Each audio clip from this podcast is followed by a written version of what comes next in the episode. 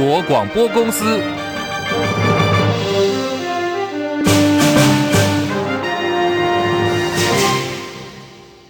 大家好，我是黄丽凤。来关注的是，又发生了吊具断裂砸死人的意外。发生地点是在新北树林，有一家机械公司。一名六十二岁的男子早上他吊挂了二点五公吨重的铁板，疑似因为吊具断裂，这名男子闪躲不及被砸中，当场就没了呼吸心跳，已经送医急救呢，还是宣告不治。新北市劳检处说，已经派员到现场实施检查，除了要求现场停止作业复检之外，未来如果雇主涉及违反了治安法的相关规定，将会依法就责。今天的政坛焦点，国民党公布总统人选之前的最后一个礼拜，两位主要候选人郭台铭还有新北市长侯友谊首度同框。今天是农历三月二十三妈祖的圣诞，郭侯两人合体出席了新北市板桥区慈惠宫的妈祖绕境起驾仪式。两人啊，今天相当的这个互动，相当的热切，除了手牵手，还十指紧扣，一起接受了媒体的拍照。媒体追问说，两人互动的时候，郭台铭怎么这么开心呢？是不是因为很久没有看到侯友谊？郭台铭说：“中华民国要胜利、和平、繁荣、起飞，为什么要不高兴呢？”而被问到不管国民党征召谁，是否都可以合作，郭董同样满脸笑容做了回应：“中华民国要胜利，中华民国要和平啊，这个中华民国要繁荣，是中华民国要。”这个起飞为什么不高兴？对，刚好是要征招，不管是征招谁都会可以合作吗？嗯，对，这个我我们两个的秘密，我们两个的秘密，我们两个的秘密。好，今天这个郭台铭跟侯友谊同框，两个人都看起来笑得非常开心哦。侯友谊也说，他小时候是在嘉义朴子配天宫妈祖庙附近出生的，妈祖看着他长大，他希望妈祖绕境祈福活动让新北市平安，国家可以太平，风调雨顺。妈祖。嘛是我同款，我出世，我伫朴子配天宫边，逐工伫配天宫的庙口埕，妈祖看我大汉，妈祖保庇我的成长的所在，我来到台北，我来到北部奋斗向前行，所以妈祖的心，妈祖疼惜逐个人，咱都要用这个心情，大家。结做会到底行。而对于总统大选的事情，侯友谊则是技巧性的避过不谈。国民党二零二四总统参选人迟迟未定，传出力争提名的郭董十号曾经夜会台湾民众党主席柯文哲，柯文哲今天证实双方确实是见了面。他说他来，他晚上十点要到我家来，那我们也不能拒绝嘛，那就那就让他来了。主要是当然交换一些意见啊，我还问他说。国民党那个征召到底比赛规则是什么？我说你都不知道比赛规则，还是跟他参加比赛？啊，到时候结果出来，你们要怎么决定？现在很晚了，所以谈不到半个钟头就就离开了，对不对？我我想他大概只是表达一个一个一个一个一个善意，就这样。我跟你讲哦，我还跟他讲说，也让你们你们自己什么会不会出现不出现都不知道的，所以这些什么什么叉叉配的，什么什么立委什么都没有谈到。好，一样呢，柯 P 的风格讲话就是这么样的直接。媒体好奇说：“那你们双方会面的消息是郭台铭放的吗？”柯文哲说：“一定不是我，也不可能是陈佩琪。”这里是中国广播公司，中广新闻网 News Radio。现在时间来到十三点零六分，我是黄丽凤，欢迎大家继续收听新闻来一点，三十分钟全新闻，让大家都能够轻轻松松了解今天重要新闻、财经、政治、国际、民生一次掌握。不管您是听广播或者是在看 YouTube 直播的朋友，都请大家帮我们按赞、订阅、分享，多刷留言板，帮我们冲冲人气。那么在节目结束之后，在 YouTube 跟播客也会有影音档，非常欢迎大家随时都上来补课。随时按赞、分想、订阅，再次谢谢大家。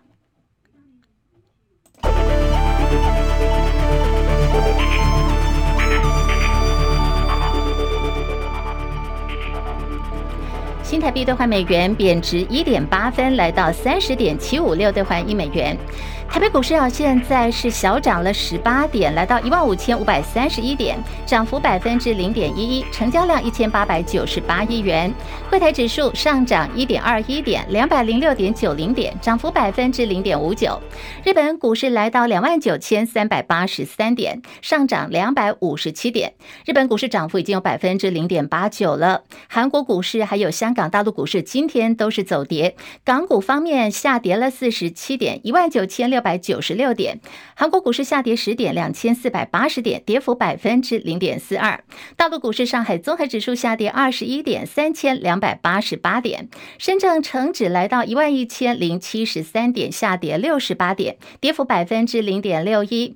印度股市下跌一百二十五点，六万一千七百七十八点，跌幅百分之零点二零。国际汇价方面，欧元兑换美元一点零九二三，美元兑换日元一百三十四点六一。一美元兑换六点九四五六人民币，黄金价格最新报价每盎司两千零一十美元。以上是最新的财经资讯。我们看到这个 MSCI 的这个台股权重要做调整了。MSCI 最新季度权重调整今天出炉，台股的部分哦，权重可以说是一升两降，而且 MSCI 台湾指数的成分股新增了伟创还有创意这两档。台股盘中一度今天哦大跌有百点之多。主要就是在反映 MSCI 权重调降的利空。不过我们刚刚看到盘中又拉回来了，现在台北股市正在试图要止稳，利空也已经淡化了。提醒大家还是要注意，就是五月三十一号是权重的生效日，指数方面还是有可能会在波动。张佳琪报道。MSCI 公布最新的权重调整结果，台股在全球新兴市场指数权重由百分之十四点八三下调为百分之十四点六六，调降百分之零点一七。在亚洲除日本指数权重由百分之十六点七八下调至百分之十六点五九，调降百分之零点一九。台股在全球市场指数权重由百分之一点六一上调至百分之一点六二，调升百分之零点零一。MSCI 台湾指数成分股新增伟创及创意两档，没有删除成分股，因此指数成分股增加为九十档。但个股权重比重略有微调，权重调降幅度较大是台积电，权重为百分之四十二，调降百分之零点二八，也使得台积电股价受到压抑，呈现小跌。资深分析师吴文斌表示，市场先前已经预期台股权重可能被降，指数因此连续修正，且十二日盘中一度修正近百点，但下杀后盘势回稳，也显示利空应该已经反应完毕。吴文斌说：“所以拉尾盘，首先就是。” MSCI 的利空效应哦淡化，部分已经淡化了，那这样整个目前这里大概往下再杀的空间很有限。MSCI 全球新兴市场指数这次权重调升最多市场是中国及印度，权重各增加百分之零点四四及百分之零点零八。中广记者张佳琪台北报道。股神巴菲特出多了台积电股票，他在股东会上说，主要是因为担忧中共对于台湾的威胁，让台湾成为一个危险的经商地点。对此，我驻美大使肖美琴反驳说，台湾呢是一个安全可靠的经商环境。国民党立院总召曾铭宗表示，大家会相信肖美琴还是巴菲特所讲的话？肖美琴他懂投资吗？因为股票投资人最现实，也最灵敏。而且会反映在前面，当然不相信肖美琴呢。肖美琴是基于政治的动机做反驳。曾明宗表示，台积电是世界管理营运最好的公司之一，可是地点在中华民国，区域政治方面有危险。巴菲特的外号就是投资之神，大家都叫他股神。萧美琴现在出来反驳，只是把议题闹得更凶，谁会相信萧美琴呢？曾明宗就质疑说：“诶，萧美琴懂投资吗？”中国大陆制对外销售的军用无人机“彩虹四号”最近就被土耳其抓包，说里头呢好像是藏有暗门之类的间谍城市。测试的时候，只要无人机接近了中国大陆境内，就会不受控的掉头转弯，没有办法对于中国境内的目标进行打击。间接呢是印证做了特殊的设定。此外，土耳其也发现说，如果是把无人机的 GPS 定位仪给拆掉，无人机依然拥有导航的功能，也就是能够受控。于第二套的导航系统。目前已经知道，中国大陆已经完成自己的北斗系统，是完全独立于美系的 GPS 导航系统。土耳其到目前为止并没有说明这款中国大陆制的军用无人机的机型。不过，根据中方资讯，由中国航天空气动力技术研究院所研制的“彩虹四号”无人机，就是外销款的军用察打一体的无人机。客户还包括有沙地阿拉伯、埃及还有巴基斯坦。大陆网友怒呛土耳其不讲武德。大陆网友说：“中国飞机不打中国有什么不对呢？”还有小粉红的网友歪楼说：“针对红海创办人郭台铭所提到的，如果中共侵台的时候，对方上来八万个兵，我八万个机器人跟他对打的言论回呛，老郭爱台湾没关系，机器人爱祖国。”时间现在是来到了十三点十三分。今天新闻最前线，我们要连线的是资深记者张伯仲，来聊的就是国民党现在所碰上的艰难选择。好，伯仲上线了吗？啊，上线了，立峰好。好，二零二四总统大选，国民党下个礼拜就要先排了。力拼提名的红海创办人郭台铭连连出招，除了有复制了韩流、抢攻深蓝、拉拢军系，现在还打出有疫苗牌校正大小姐。今天晚间的郭董呢，要挥军竞选对手侯友宜本命区的新北市板桥区，要举办的就是万人造势活动。郭董的最后一搏能否奏效？如果最后是侯友宜出现的话，会不会好好团结呢？伯仲的观察。哦，那么今天晚上应该是他这场系列里面最后一场啊，那个是也是规模应该是最大的，外界研判可能会非常惊人啊。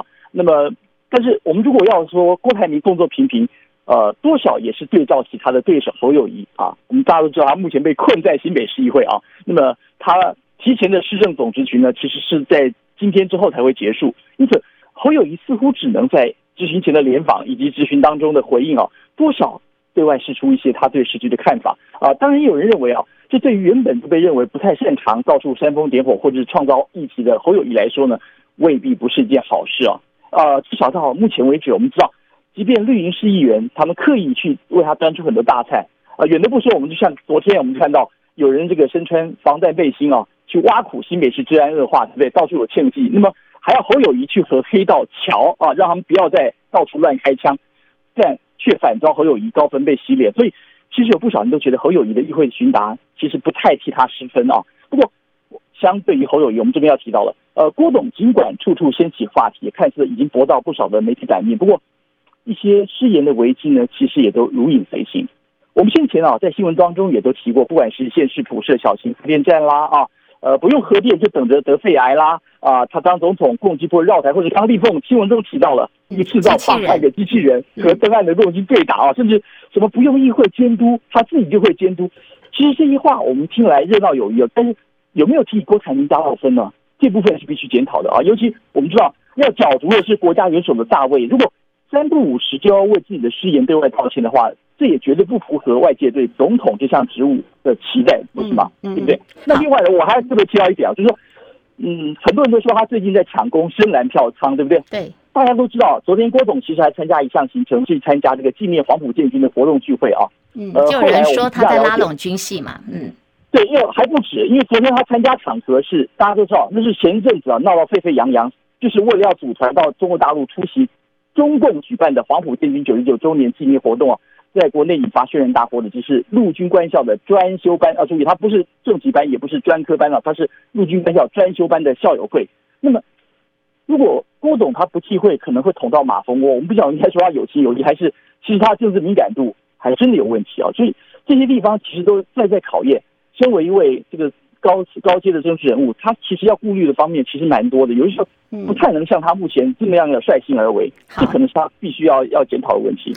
好，那我们也看到，就是来观察郭侯争霸这一局哦。前立委邱毅就爆料说，最近郭台铭的这个民调明明超车侯友谊啊，还在稳定上升。可是这个时候的朱立伦却决定下个礼拜要宣布征召人选，外传就是内定侯友谊。邱毅就质疑说，朱立伦呢是私心太明显了，会不会因此就逼反了郭台铭，进而促成郭柯合军呢？伯仲的观察。呃，其实讲到这一点，我我我必须要替这个朱主席来讲两句话。呃，很多人其实从头开始就没有信任过朱立伦啊。他说他这个跪怀鬼胎，然后想把自己放进去，放不进去，然后再想其他办方法去卡，然后到最后搞不好时机等等一等卡一卡，会轮到他自己终于有机会可以上台。其实就我们比较贴身的观察进来观察，其实有很多时候并不是像外界想象的。我我觉得其他批其实批评他的人也可能有其他的用意，但这一切都必须要等最后结果出来啊，一切都底定了再说。那不过提到这个问题，我们我们也必须晓得说。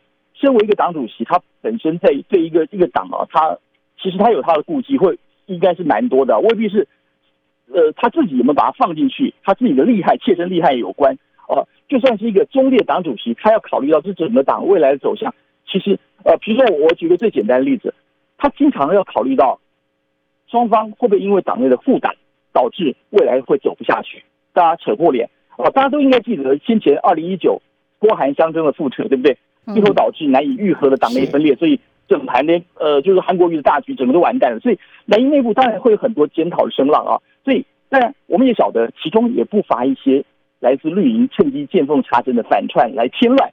如果党主席朱立伦呃，我们看到他最近不断要求党内同意，其实不只是立委，让这个总统初选也是一样哈，或总统的征召也是一样，都不能够相互攻击或者炮打党中央。所以我们看到的乱象，其实有些部分是因为。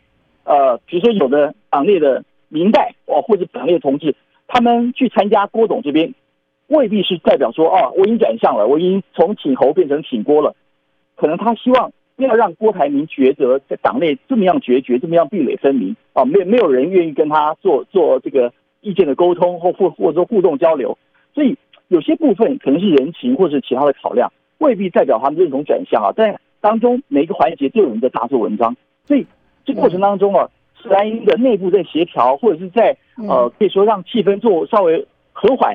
其实我觉得我们要考虑的是这一部分。不过有一点我必须要提出来，就是我们看到郭台铭近来造势手段，似乎好像有跟地方派系结合的。没有错，没有错。嗯，对。甚至外传呢，他呃还有有人说哦，有某特定高争议性的人物在背后替他操盘。这这部分我们有证据，我们就不便多多说啊。不过但但是我们看到地方。地方诸侯已经动起来了，很多的地方的议会领袖或者是一些议长呢，频频和他接触。当我必须要讲一句话，其中不少人，甚至是很大比例的人都有有过黑底，有过前科，之后再漂白的政治人物。这些或许或许啊，基于他平时没有地方扎根很深啊，所以他能够最快获得动员成效，这是一个一帖特效药啊。呃，这个就像我们过去几场大型造势会都传出是某某某其他动员几辆游览车啊啊这样的传闻出来。不过，我们必须要提醒说，这很容易让大家回想起，呃，先前蓝营或是地方和地方派系、地方黑道势力挂钩的陈年积弊啊。所以，对于当前不断炮轰绿营实现黑金挂钩，对国民党来说，这绝对走回头路嘛。我们大家都知道，甚至是可以说是饮鸩止渴，对不对？是是。不过，只是因为呃，绿营侧侧翼啊，等着要看等郭台铭来搞垮侯友宜，所以目前才暂时忍住不发，不代表说他们认同。好，那么在这个蓝营方面呢，终究这个。底牌还是要先开的，那么时间就在下个礼拜了。好，面对的就是说，现在在郭董方面动作相当多，呃，就证实今天柯文哲已经证实，他跟郭董、郭台铭两人是在夜晚是见过面的。郭柯会面是在谈合作吗？今天党主席朱立伦也被问到这一题，他说：“我事前就已经掌握了郭柯要见面的动向。”来听朱立伦怎么说。看到郭董跟柯市长见面。啊，那担忧的可能又是民进党。那可能过两天，如果有一次看到，呃，侯市长跟柯市长见面，我想担忧的又是民进党。那我们就是用努力的用这样的角度啊，希望我们所有在野的朋友们，大家希望能够团结合作。啊，不管在总统的大选，在立委的选举，我们各项的议题上面都能够团结合作。那在十七号前有没有掌握到郭台铭跟柯文哲的动向？一定是有的。好，新北的枪击案最近频频发生，民进党议会党团就谴责侯友谊把责任推给了中央。对此，行政院长陈建仁今天再度出手。陈建仁说，枪炮弹药刀械管制条例二零二零年的六月修正以后，相关管制已经不断加强改进了，中央已经做好了源头的管理，县市政府也应该负起他们的责任，来协同一起做好查缉的工作。国民党副主席连胜文昨天已经到了陕西省西安市来展开为期四天的祭祖行程。根据大陆媒体报道说，大陆国台办主任宋涛今天是到了西安跟连胜文见面，双方互相转达问候。陆方强调说要坚持九二共识，反对台独。根据央视新闻报道，宋涛在西安会见连胜文，请他代为转达中共总书记习近平对于连战的亲切问候。去年在美国犯下了南加州尔湾台湾基督长老教会一死五伤枪击案的周文伟，因为涉及数十起联邦仇恨犯罪而被起诉。调查人员说，他的犯罪动机是对于台湾的政治仇恨。美国司法部也公布了起诉书的内容，总共有九十八项的罪名。住在拉斯维加斯的周文伟，罪名包括是使用武器、爆裂物、强行妨碍宗教自由活动。当局说，今年六十九岁的周文伟，去年五月十五号在南加州尔湾台湾基督长老教会持枪攻击年长的教友，而且他在开枪行凶之前还封锁了逃生门，还开枪打死了试图要阻止他行凶的五十二一呃五十二岁的医生郑达志。周文伟如果被定罪的话，最终可能会判处死刑或者是终身监禁，不得假释。中南部再次遭到了严重缺水的问题，水价再度被关注。行政院副院长郑文灿今天说，水价调整确实呢已经在规划了。一方面要考虑的是成本跟民众的负担，不过为了呼吁大家节水，会采取累进费率。这个会是一个必然的趋势。李仁月报道，中南部再次遭逢严重缺水问题，也使得水价的问题再度被讨论。根据台水公司送交立法院的报告指出，现行水价难以引导民众节约用水，有必要推动水价合理化，采取扩大累进费率。行政院副院长郑文灿证实，水价调整的确在规划阶段。那要考虑到成本，呃，民众的负担哦，那当然。这个累进费率哦是必然的一个趋势，那也希望能够呼吁大家能够节约用水。郑文灿指出，这几年的平均用水确实有成长，希望民众和产业都要节水，政府也会努力开发各种水源，确保台湾的用水无虞。不过，水源开发和水费合理化都一样重要。郑文灿参加翡翠水库原水管工程隧道全线贯通典礼，他指出原水管工程预计明年六月汛期前可以完工，到时候可以避免一百零四年苏迪勒台风造成原水浊度飙高、直潭净水厂无法处理的情况重演。中广记者李仁月在台北报道。现在全台的水情方面，有高雄跟台南缺水的问题比较大。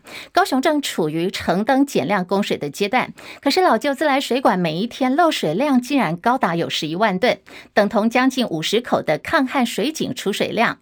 议员就说，台南跟屏东也来跟高雄抢水，每一滴的水都很珍贵，应该持续争取经费汰换管线。全高雄市污水厂也要升级为再生水的水厂。对此，台水公司表示，高雄市最近五年。年斥资二十六亿元汰换了两百三十九公里老旧水管，明年的漏水率可望从现在的百分之八点四可以降到百分之七点三八，后续也会再跟中央来争取办理。台中捷运绿线在十号发生了捷运列车撞上了掉落吊臂的重大事故，造成一人死亡、十人受伤。台中市议会今天进行了相关的业务质询，终结事故成为焦点。现在议员就要求说，必须改进危机处理，而终结董事长应该下台负责。寇世金报道：终结事故一死十伤，终结董事长林良泰在记者会中要大家为员工不眠不休抢救，拍手鼓掌，网友批评冷血。市议会召开交通地震业务咨询。绿营轮番炮轰，议员陈淑华说：“四秒就知道电力跳脱异常，行控中心到四十五秒撞上才发挥作用，根本是人祸。”陈淑华追问：“新复发黑历史多，政商关系良好，是否影响市府行政作为？”副市长黄国荣强调：“绝不影响。”民进党议员江兆国表示：“终结错误百出。”民进党议员谢志忠质询时再度要求林良泰道歉，林良泰说会负该负的责任。议员不。不满，扬言赶出议事堂。国民党议员张彦彤、黄建豪稍早质询表示，中捷也是受害者，但处理危机有改善空间。国民党议员李忠说，中捷行控中心警觉性不足，未来应该导入 AI 智慧辅助。议员罗廷伟再问是否为失言道歉，林良泰表示会虚心检讨，予以改进。啊，我们会表达歉意，是的。中广记者寇世京在台中市报道。好，我们下面这个消息要提供给考生还有家长特别注意了。一百一十二学年度大学申请入学第二阶段指定项目的甄试，下个礼拜四十八号开始到六月四号举行。今年呢，总共有六十七所的大学院校，两千两百二十九个校系组参加。招联会提醒考生，虽然新冠肺炎已经从法定传染病第五类改为第四类，可是现在疾管所还是规定中重症的个案要住院隔离治疗，也要通报的。确诊的中重症考生，如果因此错过了二阶的真试，可以适用应变机制，也就是真试项目呢会改以学测再加上书面审查的方式进行。如果考生达到录取标准了，也会以外加的名额来录取。核融合发电最近因为呃，我们国内有这个选举方面的议题，大家也在开始关注。被称为人工太阳的核融合发电，在许多专家的眼中，其实现在大概还需要有数十年的发展时间。可是，在美国电脑公司微软就认为说，可能在不久的未来。有机会能够实现。微软跟美国研究核融合技术的能源公司今天宣布，双方已经签订了购电的协议，会在五年之内提供微软使用核融合技术所产生的电力。而根据《华尔街日报》跟路透社报道，这个呢将会是第一份核融合电力的商业协议。目前，全球已经有多个政府的实验室，三十多家的民间企业在力拼核融合发电。那么，这个未来啊，商机可以说是无限的广大。时间关系，我们要先跟广播的朋友们说再见了。我是黄丽凤，每个礼拜一到礼拜五下午一点钟，谢谢大家准时收听中广新闻网新闻来一点。那么之后呢，也欢迎大家上 YouTube 频道，还有播客随时补课，也请大家帮我们按赞还有分享。这里是中国广播公司。